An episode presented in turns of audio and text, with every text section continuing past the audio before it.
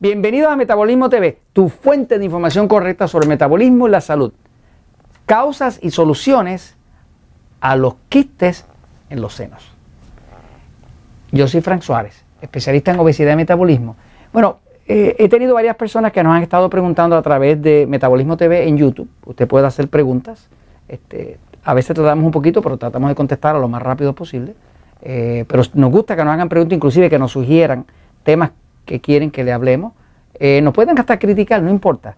Lo importante es que se comuniquen, ¿no? porque a nosotros nos gusta estar en comunicación, este, a Jorge y a mí, está acá en Metabolismo TV. Entonces, eh, vamos a hablar hoy de las causas y las soluciones a los quistes en los senos que padecen las señoras, que padecen las mujeres. ¿no?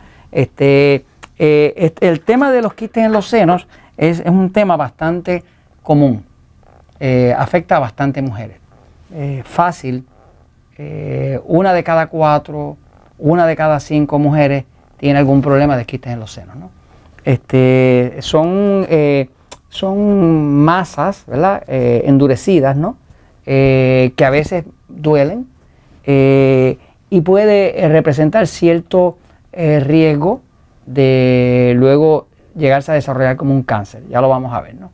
Este, pero es algo para mirar porque nada pasa por nada vamos a mirar desde el punto de vista del metabolismo qué es lo que dicen, los estudios clínicos sobre qué causa los quistes en los senos y qué se puede hacer para resolverlo. Y para evitar que vaya a progresar a otra cosa no tan buena, como decir un cáncer en los senos, que hoy en día afecta eh, el cáncer en los senos hace 35 años, afectaba a una de cada 32 mujeres. Hoy en día es a una de cada 5 mujeres. O sea, que estamos hablando de que las estadísticas han cambiado dramáticamente. ¿no? Estamos mucho más modernos, mucho más eh, eh, modernizados, pero la realidad es que en términos de calidad de vida y de salud, pues lo que hay es mucho medicamento, mucha quimioterapia, mucha radiación, mucha cirugía, este, pero cada vez hay más peligro para nuestras mujeres, sobre todo con el tema del cáncer de los senos. ¿no? Entonces, voy a ir un momentito a la pizarra para explicarle este tema de eh, los quistes en los senos y qué lo causa y qué, y qué se puede hacer. ¿no? Este, fíjese, eh, lo que se ha descubierto en, principio es que eh, pues, eh, el, cuerpo, ¿verdad? tiene, en el caso de la mujer, tiene los senos, Tiene los senos. El, seno como tal, que tiene el sistema nervioso, está aquí atrás, acá atrás, y esto está todo el tiempo controlando todos los impulsos que están pasando. Pero cuando este sistema nervioso, que lo hemos hablado en muchas ocasiones, el sistema nervioso central autonómico, sistema nervioso central autonómico, que nosotros lo dividimos entre eh, pasivo y excitado. Ahora, cuando hay un exceso de excitación, esto causa un exceso de estimulación. Cuando una glándula, como las glándulas mamarias, está siendo sobreestimulada, pues la glándula al estímulo reacciona inflamándose. Cuando se inflama es que entonces crea eh, los quistes. Este, o sea, eso no pasa por obligarse al Espíritu Santo. Algo está causando una estimulación. Entonces yo estuve buscando en la ciencia, buscando en la ciencia, buscando en la ciencia y finalmente encontré que la pista más grande, de hecho la evidencia mayor, porque es más que una pista, eh, apunta a que eh, lo que está causando la sobreestimulación del sistema nervioso en una mujer que le inflama los senos y se los, se los convierte en, senos fibrocísticos, ¿verdad? Que luego pudiera degenerar en un cáncer, eh, es eh, las purinas. Eh, dentro de los alimentos hay alimentos que una parte de los alimentos que tiene que ver con las proteínas de los alimentos que se llaman las purinas. Si usted va a internet y pone purinas, no estamos hablando de la purina que se le da a los pollitos para comer, ¿verdad? Este, ni a la gallina, ¿no? Estamos hablando de las purinas. Las purinas son eh, unos compuestos que están dentro del DNA, que es el código genético eh, de las células, ¿no? Lo que pasa, las características hereditarias, ¿no?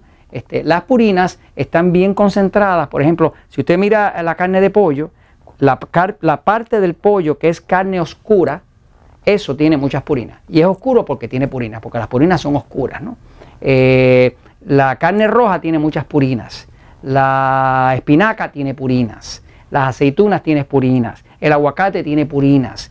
Eh, todos los granos, específicamente los frijoles, lo que nosotros llamamos acá habichuelas, son, como son granos que germinan, pues tienen mucho código genético y ahí tienen mucha purina. Así que ahí están todos los frijoles también, los garbanzos, las lentejas, todo eso tiene muchas purinas. Entonces, hay una dieta que yo la he usado con mucho éxito para resolver los casos bien difíciles que se me presentan. Por ejemplo, yo tengo un joven en Colombia eh, que nunca se me olvida, porque tenía un caso extrañísimo de unas cuestiones de, en la piel que se le brotaban, iba de médico en médico, de alergista en alergista, y no le encontraban nada, ¿no?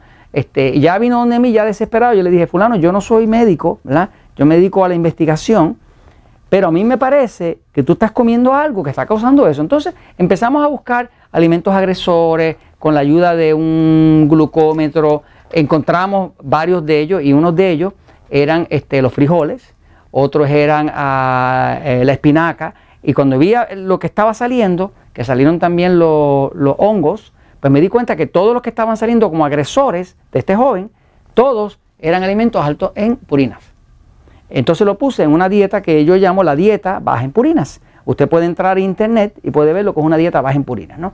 Este, de hecho, si usted va a, ver esto, si quiere, eh, si usted tiene seno fibrocístico y quiere evitarlo o quiere inclusive pararlo, pues usted lo único que tiene que hacer es ver estos cuatro episodios de Metabolismo TV ve el episodio 335, el 336, el 337 y el 603, ¿no? Ahora, especialmente este episodio, el 337, estoy listando todos los alimentos que contienen purina, los que son altos en purina. Por ejemplo, en el caso de este joven, específicamente después que estuvimos un mes buscando y encontrando, finalmente le dije, mira, aquí tienes una lista de todos los alimentos que tienen purina. Por favor, no los comas.